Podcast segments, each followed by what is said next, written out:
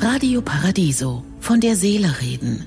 Der Kommentar mit Professor Dr. Klaus Dieter Müller. Militante Gewalt ist kein zu rechtfertigendes Mittel des Widerstands. In der Liebigstraße in Berlin gingen vor wenigen Wochen Hunderte von Schaufensterscheiben und Autofenster zu Bruch.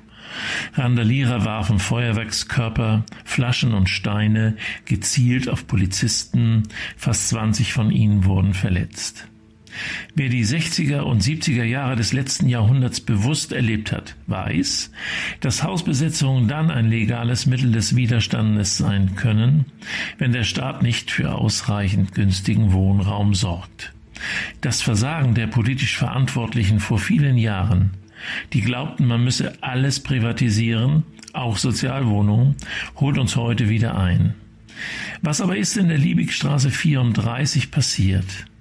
Der Hauseigentümer vereinbarte vor gut zehn Jahren mit den feministischen Hausbesetzerinnen einen Zehnjahres-Mietvertrag, der ausgelaufen ist. Die Damen stellten daraufhin die Mietzahlungen ein, der Vermieter wusste sich zu wehren und ließ das Haus räumen. Die Folgen sind beschrieben. Das hat nichts mehr mit friedlichen Hausbesetzungen zu tun, die den Mangel an Wohnraum deutlich machen sollten. Der Berliner Senat ist überdies die einzige Landesregierung in Deutschland, die mit ihrem Mietendeckel mutige Wege gegangen ist.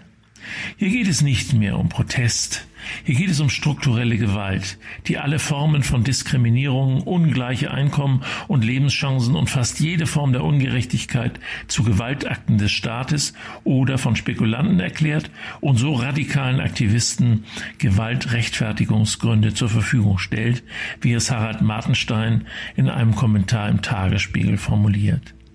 So sehr wir uns alle gegen Diskriminierung wehren müssen und der Staat Ungerechtigkeiten zu Leibe rücken muss. Es geht nicht an, dass gewaltbereite Gruppen uns eine Diktatur der radikalen Minderheiten aufdrängen wollen.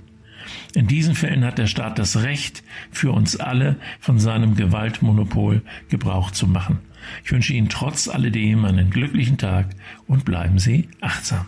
Von der Seele reden mit Politik- und Medienwissenschaftler Klaus-Dieter Müller, Vorstand der Stiftung Christliche Werte leben. Alle Texte zum Nachhören und Nachlesen auf www.paradiso.de.